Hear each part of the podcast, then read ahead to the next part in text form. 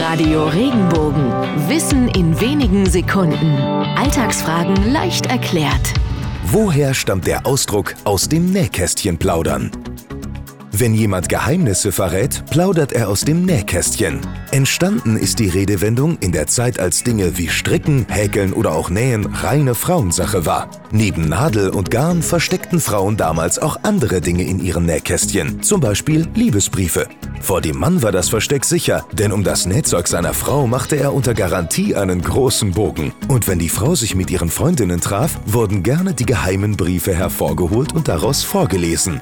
Es wurde also aus dem Nähkästchen geplaudert.